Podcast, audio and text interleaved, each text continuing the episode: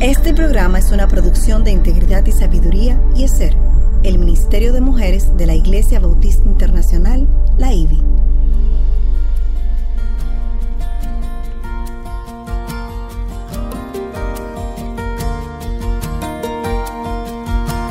Engañosa es la gracia y vana la hermosura. La mujer que teme al Señor, esa será alabada. Inicia su programa Mujer para la Gloria de Dios.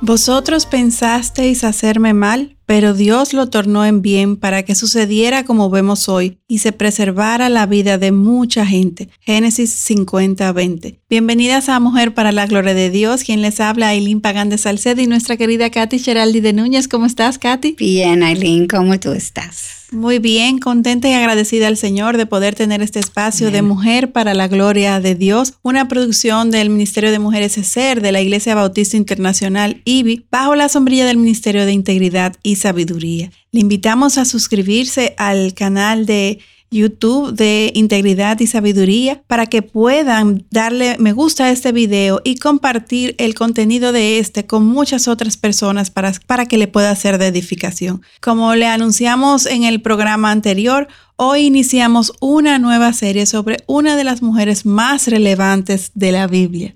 Esther. Amén. Gracias a Dios por todas aquellas que nos apoyan con su sintonía y mensajes. En verdad es una bendición compartir con ustedes. Queremos recordarles de una forma más que tenemos que para compartir y es a través de algunas preguntas que estamos posteando en Instagram para que puedan sacar mayor provecho personal del contenido de mujer para la gloria de Dios no dejan de responderlas. Y como siempre, antes de iniciar con nuestro estudio, vamos a presentarnos a nuestro Señor. Aline, ¿tú podías orar para claro Que sí. Amantísimo Padre y Dios, te damos tantas gracias por el privilegio de, conocerte, del regalo de la salvación que tú nos has dado en Cristo Jesús, que es lo que nos permite estar aquí en este tiempo, Señor, compartiendo de tu palabra, Dios, guiados por tu Santo Espíritu que abre nuestro entendimiento, Señor. Ayúdanos a nosotros y a todo el que se exponga a este contenido de este programa, Señor, a ser impactado por la verdad de tu palabra, para que nuestros corazones y nuestras vidas puedan seguir siendo transformadas, Dios, para gloria de tu nombre, para bendición de tu pueblo. Esto te lo pedimos en el nombre de tu Hijo Jesús, dándote gracias, Señor, porque sabemos que tú eres un Dios fiel que escuchas nuestras oraciones. En el nombre de Jesús, amén. Amén. Y antes, Katy, de adentrarnos en este nuevo personaje bíblico de Esther, un personaje que yo creo que muchas mujeres conocen, incluso hasta en el mundo secular. Así es. Es, una mujer, un nombre que, ha sido muy nombrado a lo, largo de la historia, valga la, redundancia. Quiero también resaltar a manera personal la bendición que, que fue esta última serie que terminamos de Pablo Realmente este fue un hombre que, que, Dios obró en su vida de una forma extraordinaria y que en gran manera eh, se ocupó en que el Evangelio eh, siguiera siendo difundido aun cuando él sabía de su inminente muerte. Qué ejemplo para nosotros. Así es, es, es, un gran ejemplo porque fue un hombre que vivió con los ojos puestos en, en el cielo, en las cosas de arriba. Fue por esto que Pablo pasó sus días finales preparando a su hijo en la fe, Timoteo, para que éste diera los pasos necesarios para que el Evangelio siguiera prosperando. Y no solo esto, sino eh, obviamente el Espíritu Santo que él inspiró para escribir todas estas cartas que al día de hoy siguen siendo de instrucción, de aliento para todos nosotros los cristianos. Y me pregunto si él imaginaba, por ejemplo, nosotros en un programa en 2022 hablando de lo que él hizo que iba a tener. Wow, yo sé que no podía imaginar. Claro que no. Pero es la bendición del Señor en su vida. Amén. La orquestación de Dios usando la vida de, de sus hijos eh, de acuerdo a sus propósitos eternos.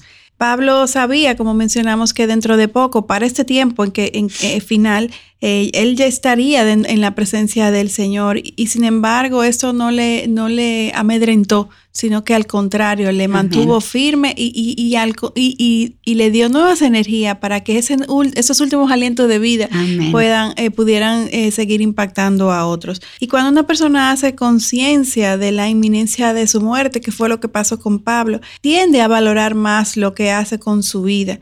Y de nuevo vemos en Pablo su pasión, su dedicación y su amor por la causa de Jesús. Eh, es algo que hasta el último día de su muerte Pablo nos estuvo retando eh, y nos sigue retando y enseñando. Porque todos nosotros en algún momento vamos a morir. No sabemos cuándo, tal vez como tan claramente como él supo en aquel momento, pero vamos a morir. Y, esa inminencia debemos de también compartirla. Oramos a Dios que cada uno de nosotros podamos ser inspiradas y retadas por el testimonio de este hombre, de Pablo, que en todo momento nos apuntó a Cristo. Y, por eso mismo, más que imitar a, a Pablo en sí, pues lo que exhortamos y queremos hacer nosotras mismas también es imitar como Pablo imitó a Cristo. Amén. Ese es nuestro, nuestro llamado. Buen punto. Sí. Y como anunciamos ya, entonces hoy sí queremos comenzar con este estudio eh, de la vida de este otro personaje bíblico que es eh, una mujer. Eh, no hay muchas tan relevantes como Esther a lo largo de la Biblia. Sí hay otras mujeres importantes, pero creo que Esther es, es una de las más importantes. Que destaca. Exacto, que hay, un, hay un, libro tiene, es una mujer que tiene un libro, es el libro de Esther en el Antiguo Testamento. Y aunque ya hemos hecho en otras series, en otras ocasiones, otros programas que hemos hablado de Esther, sin embargo, lo que pretendemos con esta serie es estudiar más a fondo el obrar de Dios en medio de la vida de, Esther, específicamente en, las diferentes facetas, eh, acciones que les tocó eh, hacer. Amén. Y realmente eso es un reto para nosotros, porque este es un personaje, como tú dijiste, muy famoso. Todos hemos leído ampliamente sobre este en muchas ocasiones. Sin embargo, como Dios es infinito y su palabra es viva, Él siempre nos enseña algo nuevo. Y en esta ocasión esperamos que podamos también aprender más de Dios mientras estudiamos a Esther. Eso siempre es nuestra meta, no estudiar los personajes bíblicos, pero aprender a conocer más a Dios a través de Dios trabajando en estas personas. Y Esther fue una mujer que pasó por tiempos muy difíciles, igual que Pablo, ¿verdad? En otra forma, pero muy difícil. Desde muy corta edad, Esther fue una esclava y huérfana, parte del remanente del pueblo de judío que permaneció en Persia bajo ese imperio. Mas, a pesar de su accidentado origen, Dios tuvo grandes planes para Esther. Primero que nada, Dios le proveyó a Esther de un excelente padre sustituto en la figura de su primo Mardaqueo. Este la cuidó y la discipuló sabiamente durante aquellos tiempos confusos y difíciles aun cuando Esther llegó a ser la esposa más querida del rey de Persia, Jerjes, ella mantuvo un espíritu humilde y sumiso en todo tiempo. Y Dios entonces la usó para salvar a su pueblo escogido. Esther fue una mujer muy valiente y el peligro eminente en que tuvo su vida comprometida nunca la paralizó. No. Eso me llama la atención. A veces uno se queda y ella hizo lo que tenía que hacer en el momento en que tenía que hacerlo. Sin que el miedo la, detuviera, la paralizara. Exactamente. Y eso fue para, para cumplir el llamado que Dios la dio. Aunque ella no sabía en el momento, no. esto es justamente lo que ella estaba haciendo. Y eso es lo mismo con nosotras. Uno no se da cuenta que es Dios trabajando muchas veces en esos tiempos difíciles. Y esto fue precisamente lo que la colocó en una posición de heroína. Así es, una, una, una heroína por su fe en Dios. Como hemos dicho en otro programa también, para convertirse en un héroe, en una heroína, debemos tomar decisiones sabias en tiempos de peligro. Decisiones sabias, no confiado en nuestra propia fuerza, obviamente, sino confiado en lo que Dios puede hacer a pesar de nosotros y por encima de nosotros. Amén. Porque realmente nuestras capacidades son limitadas. Cuando nuestro mundo está en paz, todos nos comportamos bien, es muy fácil eh, tomar decisiones, eh, proseguir con el día a día, los afanes. Y cuando estamos entonces bajo ataque, cuando las convicciones que guardamos en nuestro corazón se deben de manifestar y por encima de las circunstancias deben ser estas las que nos rijan, las que nos motiven, las que nos mueven a continuar, a dar pasos de fe confiados en que es Dios quien nos está eh, llamando y orquestando todo lo que sucede en nuestras vidas.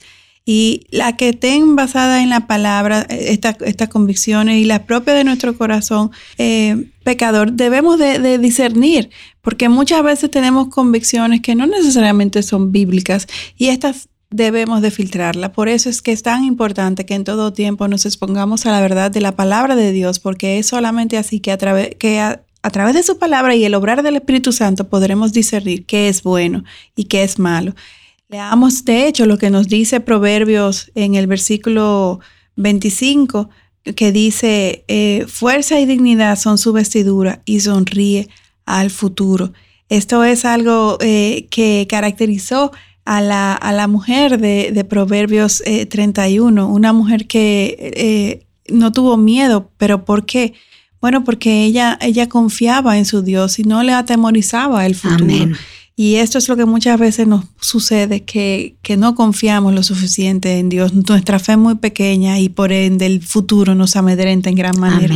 Y lo entiendo eh, eh, en estos días. Por eso más debemos de volcarnos a, su palabra y sus promesas. La fuerza que Esther tuvo no fue como la fuerza de la que el mundo nos habla a las mujeres hoy en día. Esta fuerza que, supuestamente ha conquistado el feminismo eh, en nuestros tiempos. No se trata de eso. No.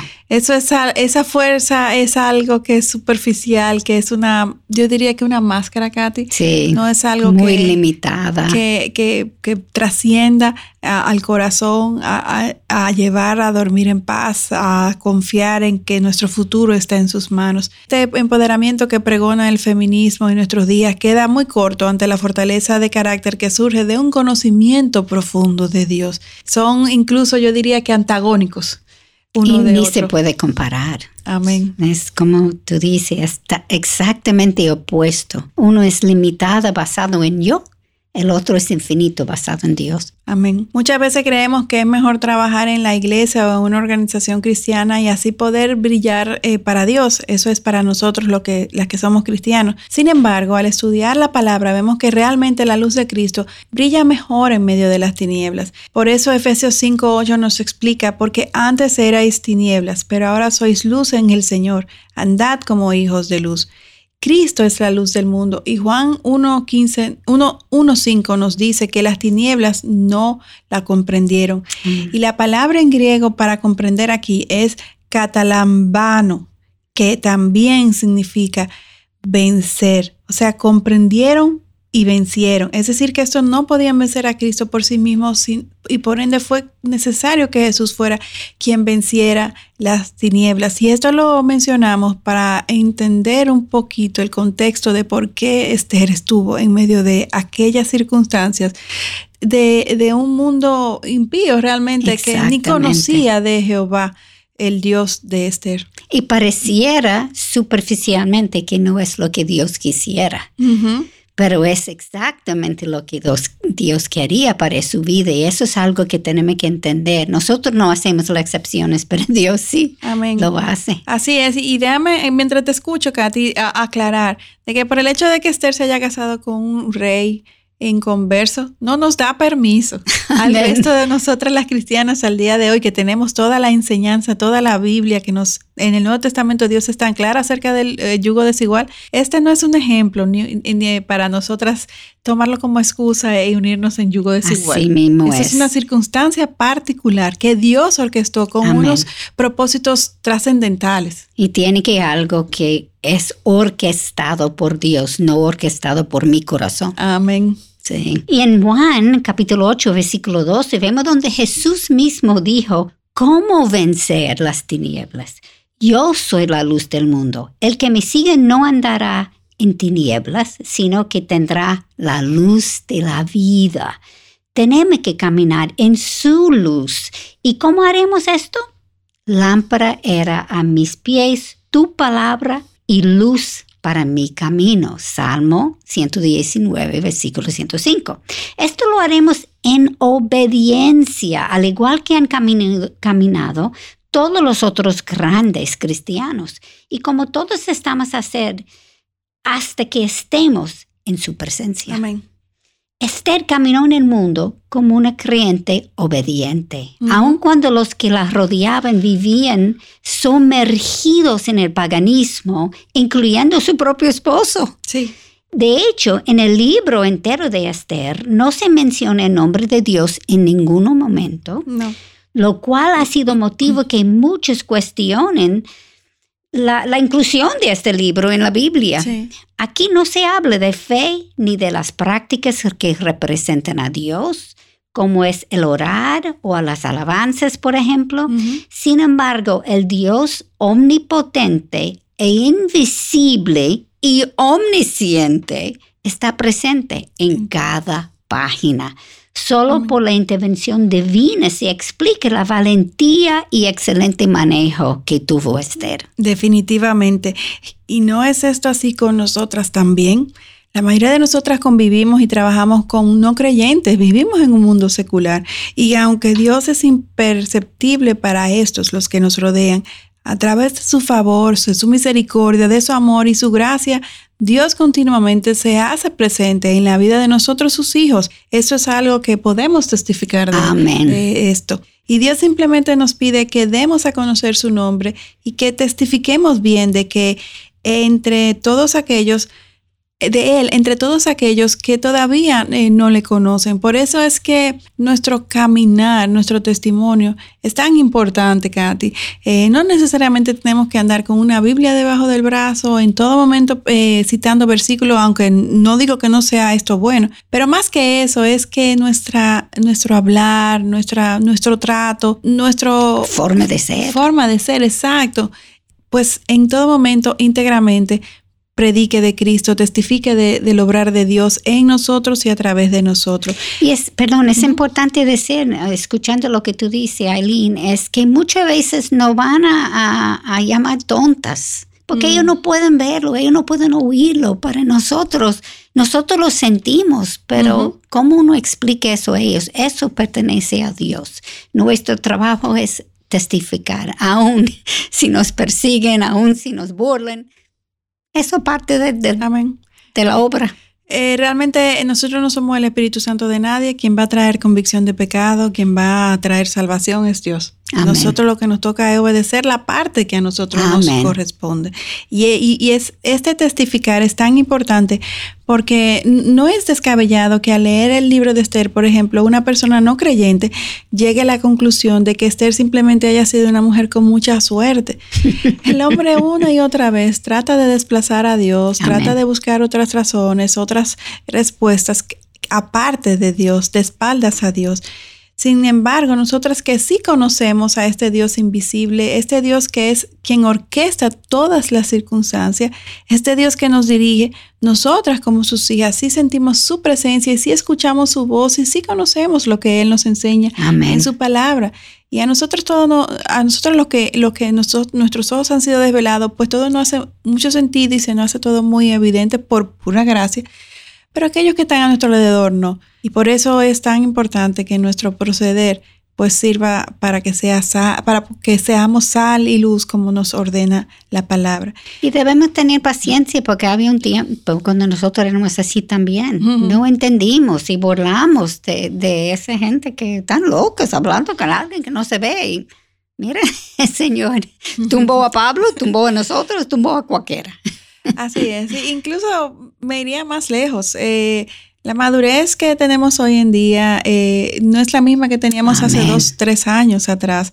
Eh, las cosas que hoy en día entendemos acerca de lo que de la, de la santidad y de lo que Dios nos enseña puede ser que no sea lo que ya te- la que teníamos hace dos años atrás eh, porque recordemos que, que nuestra renovación que nuestra eh, santificación es un proceso Así es. que va Progresiva. progresivo. Entonces, cuando estudiemos este libro de Esther y en realidad cualquier otro libro de la Biblia, vamos a encontrar tesoros eh, tras tesoros que, que nos van a ir abriendo el entendimiento, que nos van a ayudar a, excavar mejor la historia y, y así podamos ver mejor el obrar de Dios en medio de todas estas. Y en el libro de Esther entonces encontramos en particular al Dios poderoso obrando en la vida de una mujer simple, pero de grandes y firmes convicciones. Amén. Y aunque el libro es sobre Esther, realmente es sobre el poder del Espíritu Santo, obrando a través de una mujer que decide someterse a las autoridades puestas por Dios. Amén. Aún estas autoridades paganos sí. eran puestos por Dios. Y eso es una historia que lo, lo revela tan, tan. Claramente. Oh, sí, claramente a la palabra, gracias. Y se ve eso en, en, en, su tío Mardoqueo y del mismo rey Jerjes. Sí. Y si bien el proceder de Esther fue con gran astucia, fue también reverente y fiel a su Dios. Por experiencia propia, sabemos que es muy difícil explicar aún a creyentes cómo escuchar la voz de Dios y identificar que es Él quien nos dirige mm. y no nuestros deseos pecaminosos. Como tú dijiste, cada uno estamos en niveles diferentes de santificación. Y también cuando Dios hable con uno, él está hablando con uno, Él no está hablando con la gente alrededor, aunque ellos también son cristianos. El llamado es muy específico, pues tenemos que ser muy claro que estamos oyendo la voz de Dios y después ser obediente a esa misma voz. Si bien hay algunas ocasiones en cuando no tenemos duda que el Señor esté en quien nos está pidiendo hacer algo, también hay otras ocasiones cuando no estamos seguros y necesitamos esperar su confirmación. Y como veremos, en el caso de Esther fue algo similar a esto lo que ocurrió. El Señor utilizó a su primo Mardoqueo para guiarla. Estoy seguro de que en aquel momento en específico, inmersa en la vida de la corte del gran imperio pérsico, Esther debió sentir al Señor lejos.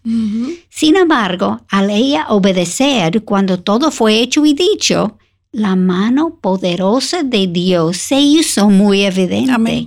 Y esto es lo que Dios quiere que ocurra con nosotras también, que confiemos en Él y le obedezcamos, dado al desenlace que tuvo la reina Vasti. Era de esperar que Esther tuviera miedo de no sobrevivir a esta prueba. por eso que fue, por eso que resaltamos su valentía. Exactamente. Sin embargo, Esther confió en su Dios. Actuó. En consecuencia, en el clímax de la historia se pudo dar cuenta de lo que Dios había orquestado. Amén, así es. Y con esta idea nos vamos a una pausa. Volvemos en breve aquí en Mujer para la Gloria de Dios.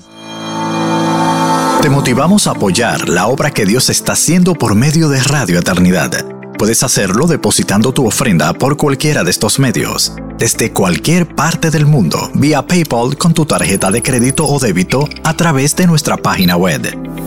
Y si vives en República Dominicana, puedes hacer tu depósito a nuestra cuenta corriente del Banco Popular 8226 66061. Que Dios te bendiga.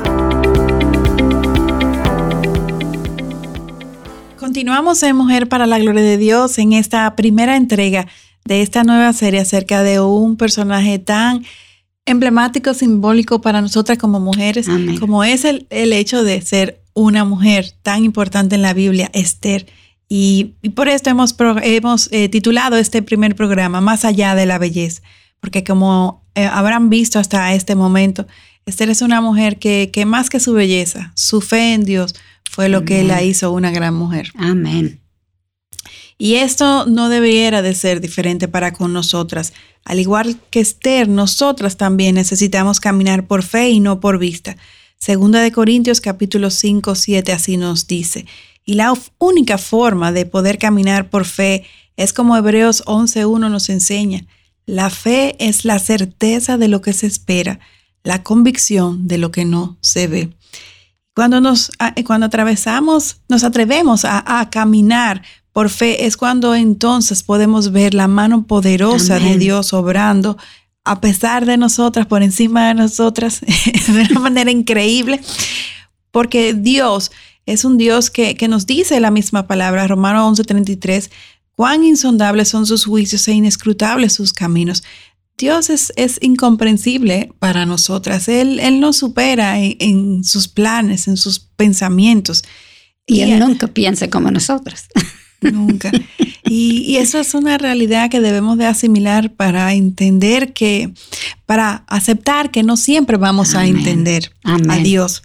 Como Dios no, no piensa como, como nosotras, pues es una realidad. Nunca vamos a entenderlo totalmente, en cuanto a lo que Él está haciendo, todos sus planes. Por eso nos toca caminar por fe. Sin embargo, mientras más caminamos con Él, en obediencia a Él, en amor, se manifiesta su presencia, como nos dice Juan 14, 21.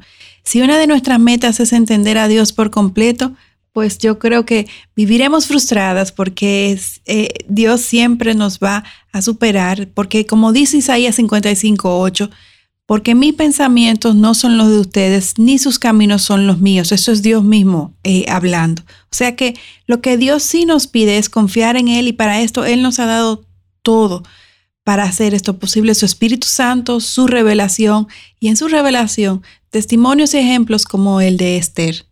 Eh, así mismo es, Aileen. Y aunque Dios es invisible, Él no es silente. Y debemos aprender a oír su voz. Y, lo que viene en mi mente ahora mismo es que si yo creo que yo puedo entender Dios, eso es atrevido. Muy atrevido. es orgulloso. Yo soy una persona finita, yo soy una persona limitada en mi mente. ¿Cómo yo puedo pensar que yo puedo entender a Dios? Eh, eh, eso es pecado. Es, en realidad. y una necedad de nuestro corazón. Exactamente. Y para entender el propósito del libro de Esther, debemos conocer cinco personajes principales. El primero es el rey que gobernaba Persia al momento de suceder la historia de Esther. En la Biblia eh, se le llama Asuero y los eruditos históricos le llaman también Jerjes I. Al momento de suceder los hechos alrededor de Esther, esto solamente tenía tres años fungiendo como rey. Pues era nuevecito en esa, en esa posición. Y vamos a ver, eso sale a, a relucir. A relucir cuando estamos estudiando ese libro. Y desde que abrimos el libro de Esther, se nos refiere que Asuero fue un rey muy poderoso con un vasto imperio. El versículo 1 nos dice que este reinó desde la India hasta Etiopía, un vasto territorio constituido por 127 provincias. En aquella época, Asuero era considerado un hombre presumido mm. y como no creyente carecía de muchas virtudes. El segundo personaje protagónico en la historia de Esther es la esposa del rey Esuero, Vasti, la, reina Vasti. Una reina atípica para su época. Fue una mujer independiente y con una fuerte voluntad que la llevó a no tener miedo de rebelarse contra los deseos de su esposo, lo que precozmente le llevó a ser condenado a perder su posición. Y, a terminar eh, eh, muerta. No sé, no he leído eso, posiblemente, pero yo no lo he leído. Pero sí, no fue reina.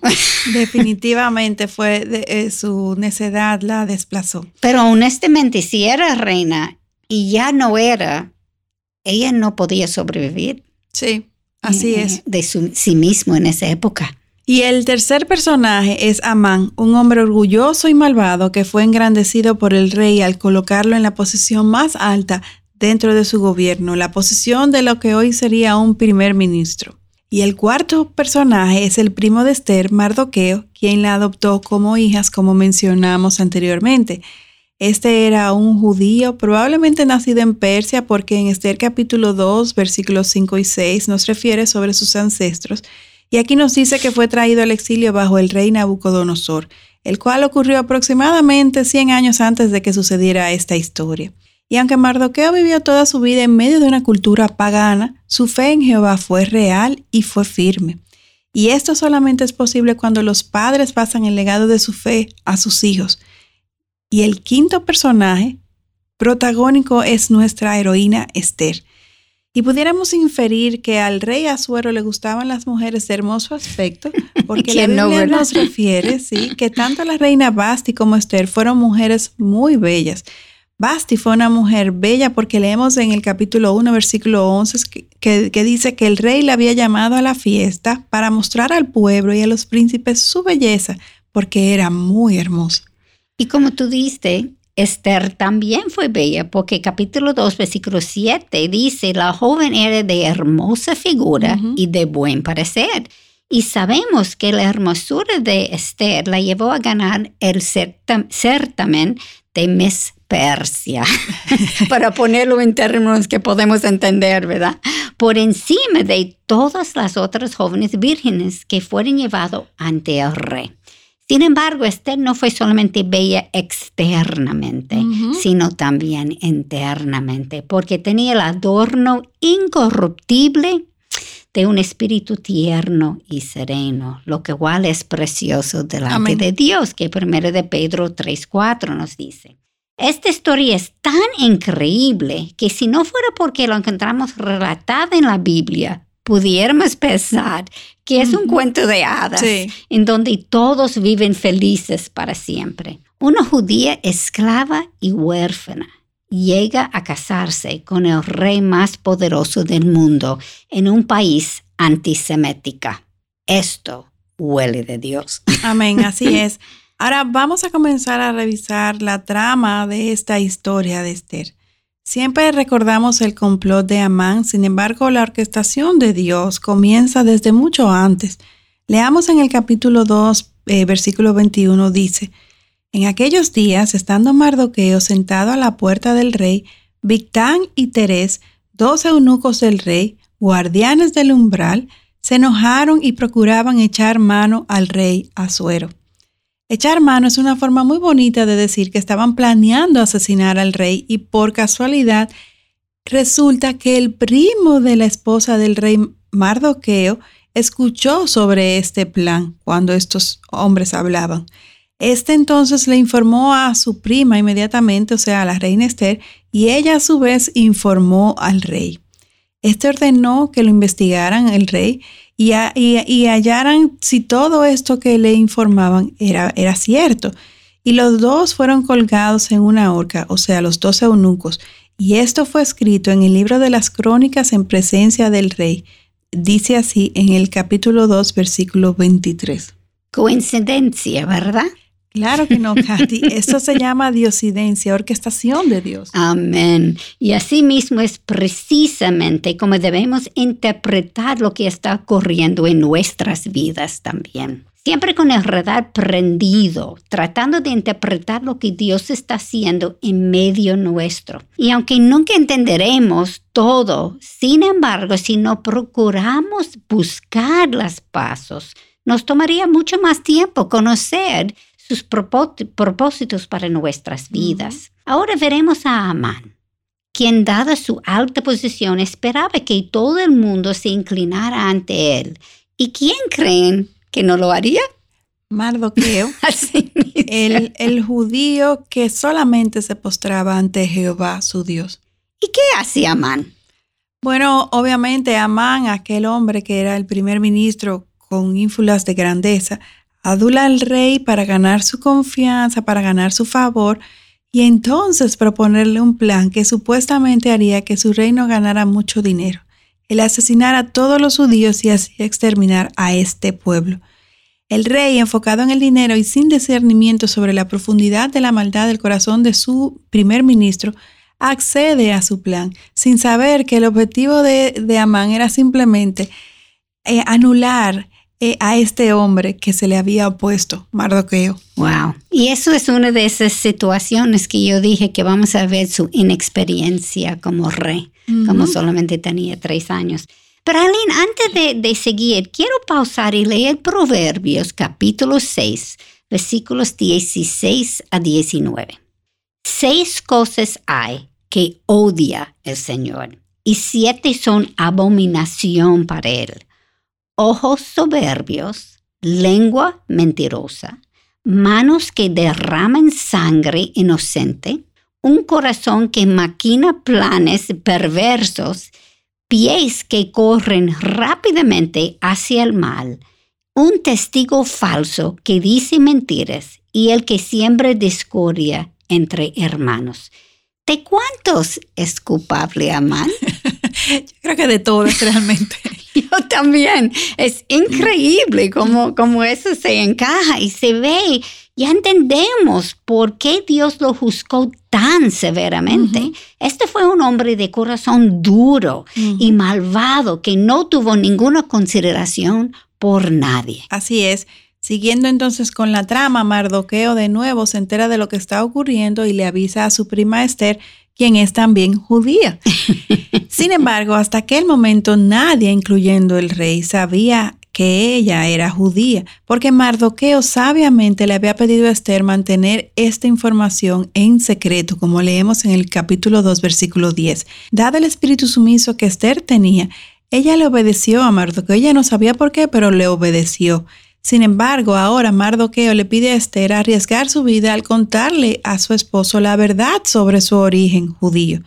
Pero antes de seguir, quiero leer en el capítulo 3, versículos 13 y 14, para mostrar la fe de este hombre Mardoqueo, donde dice, entonces Mardoqueo le dijo que respondieran a Esther, no pienses que estando en el palacio del rey solo tú escaparás entre todos los judíos, porque si permaneces callada en este tiempo, alivio y liberación vendrán de otro lugar para los judíos, pero tú y la casa de tu padre pereceréis. Wow. Wow, wow, wow.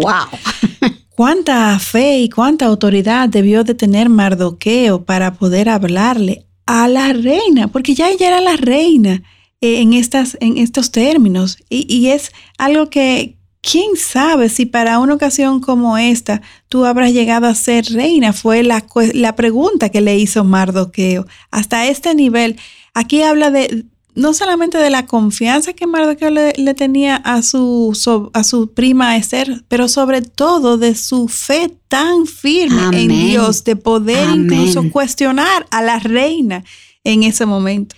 Y también la fe que él tuvo, porque él no tenía ninguna duda de que Jehová salvaría a su pueblo. Amén. Él lo dijo bien claro, reconociendo a la vez que para recibir la bendición del Señor había que ser obediente. Amén. Pues él la dijo bien claro, tú perecerás también. Si no obedeces. Exactamente. Imagino lo que Mardoqueo debo sentir. Al cumplir esta petición, Esther podía morir. Sí. Y ella, en efecto, esto era su hija. Sí. Eh, de, eh, corazón, por lo menos. Mardoqueo puso a Dios en primer lugar. Cuánta fe, cuánta firmeza que él tuvo. Y esto me trae a la mente lo que Cristo dijo en Mateo capítulo 6, versículo 37. El que ama al padre o a la madre más que a mí, no es digno de mí, y que ama al hijo o a la hija más que a mí, no es digno de mí. Qué ejemplo que él sí puso Dios primero. Amén. Y ante esta gran encomienda, Esther pide a su pueblo que la apoyen en ayuno por tres días. Qué sabia. Así mismo. Qué sabia. Ella sabía que esta encomienda podía costarle su vida. Sin embargo, ella iría ante el rey, ella obedecería, a pesar de que esto implicara ir en contra de las leyes del reinado. Y la trama eh, aún se complica más porque después de tres días de oración y ayuno, Esther invita al rey y a Amán a un banquete en su cámara del palacio. Amán presume que tal ocasión es en su honor, dadas sus ínfulas de grandeza, mientras que Esther le avisa que quiere hacerle una petición. En vez de decírsela aquella noche, Esther les invita otra vez a cenar la siguiente noche para comunicarles allí entonces su petición. Aún se ve la sabiduría de, ella en esto. Y su paciencia al proceder, una mujer ecuánime, eh, pensante, no dejándose llevar por las emociones, porque a todas estas yo me imagino que ella debió de estar experimentando mucha ansiedad y preocupación propio. Claro. Más ella eh, en todo momento fue una mujer que actuó por fe. Entonces, al salir de esta cena eh, del palacio, Amán pasó de nuevo delante de Mardoqueo. Otra coincidencia. Furioso porque ese seguía rehusando a inclinarse ante él. Entonces Amán, guiado por el consejo de su familia, mandó a fabricar una horca con la intención de utilizarla para darle muerte a Mardoqueo. Y vamos a ver otra diosidencia. Ya lo hice correcto, ¿verdad? Sí. que el rey no podía dormir y pidió a su siervo traerlo las crónicas de la historia de su reino y leérsela. Y escuchen lo que le leyeron. Precisamente lo que Mardoqueo había informado acerca de Victán y Teres. Y aún más, el rey cayó en cuenta de que nunca habían reconocido a Mardoqueo por el bien que éste había hecho por el rey. ¿Se dan cuenta de lo que está ocurriendo aquí? La orquestación de Dios. Exactamente. Mientras Amán está fabricando la horca por otro lado, coincidencialmente, coincidencialmente, o diosidencialmente, el rey está leyendo sobre cómo este mismo hombre salvó su vida y nunca había recibido ningún reconocimiento por su buena obra. Y eso era raro en ese tiempo. También se ve la orquestación de Dios en esto. Así es. Al otro día el rey llama a Amán y en vez de decirle lo que leyó en las crónicas, le preguntó que éste entendía si debería ser por alguien a quien se quiere honrar. ¿Y qué piensa Amán? Así mismo, era por él? asumiendo que tal acción será por él, sugiere un trato de rey que recorra la ciudad a caballo con un diadema y vestido de manto. Ese es el manto de rey, ¿verdad? Sí, sí, sí. Pero todo eso pensando que es él que va a hacer Exactamente. Dios tiene un sentido de humor. que no nos deja sorprender. Y el rey entonces manda a Amán a hacer esto. ¿Para quién? Mardoqueo. Algo que él mismo, Amán, había sugerido. Pensando que era él que iba a desfilar de aquella forma. Qué humillación que él tenía que sentir. Y él mismo tuvo que vestir y caminar con Mardoqueo por la ciudad entera. Wow, qué, qué, humillación realmente, sí. por un orgulloso. Porque si no era orgulloso, ah, él lo merece, pero por su orgullo. Los planes de Dios siempre sobrepasan nuestras eh, expectativas. Y como todos sabemos, en la segunda cena, Esther es cuando entonces le revela su nacionalidad y la trama de Amán para con el pueblo hebreo al, al rey. Amán, en consecuencia, fue quien terminó siendo ahorcado en la horca que él mismo había ordenado hacer para ahorcar a Mardoqueo. Wow, no, es esto. Eso es tres wow. Eh, increíble. Si no fuera porque esto está escrito en la Biblia, como tú mencionabas anteriormente, cualquiera pensaría que el creador de esta historia tenía una mente muy creativa y, que esta historia realmente es, es muy increíble como para para aseverar que todo esto era cierto. Sin embargo, demasiado perfecto para ser real. Sí, sin embargo es algo que está escrito en la Biblia, que no, no es un libro que fue encontrado por ahí, es parte de la Biblia, es, es, es orquestación de Dios. Es algo que no es ficción, sino que es una historia real. Amén. Es tan importante que mientras caminemos en este mundo, procuremos buscar a dónde está la mano del Señor. Francis Schaeffer dijo una vez que si bien Dios es invisible, este no es silente. Aunque no escuchemos su voz audiblemente, con la ayuda del Espíritu Santo podemos conocer su voluntad y podemos seguir sus pasos. De hecho, mientras más conocemos su palabra, más, más claro se nos van a hacer cuál es su voluntad, cuáles sus, sus deseos, sus reglas, su, su anhelo para con nosotros, sus hijos. Y tú sabes, Lynn, yo quisiera añadir algo allá. No es solamente conocer la palabra, es actuar sobre lo que conocemos. Porque yo puedo saber todo y, no hacer nada. Y entonces Él no se hace esa presencia manifiesta, pero cuando yo sí lo obedezco, aunque las cosas están difíciles, aunque yo no entiendo lo que está ocurriendo, pero obedezco porque eso es lo que yo creo que Él está diciendo. Ya, eso cuando uno comienza a aprender los pasos de Dios. Amén. Y, a crecer en fe. Amén. A crecer en fe y, y, sucede algo que no hay palabra humana, sentimiento humano que lo explique y es esa paz que sobrepasa todo entendimiento.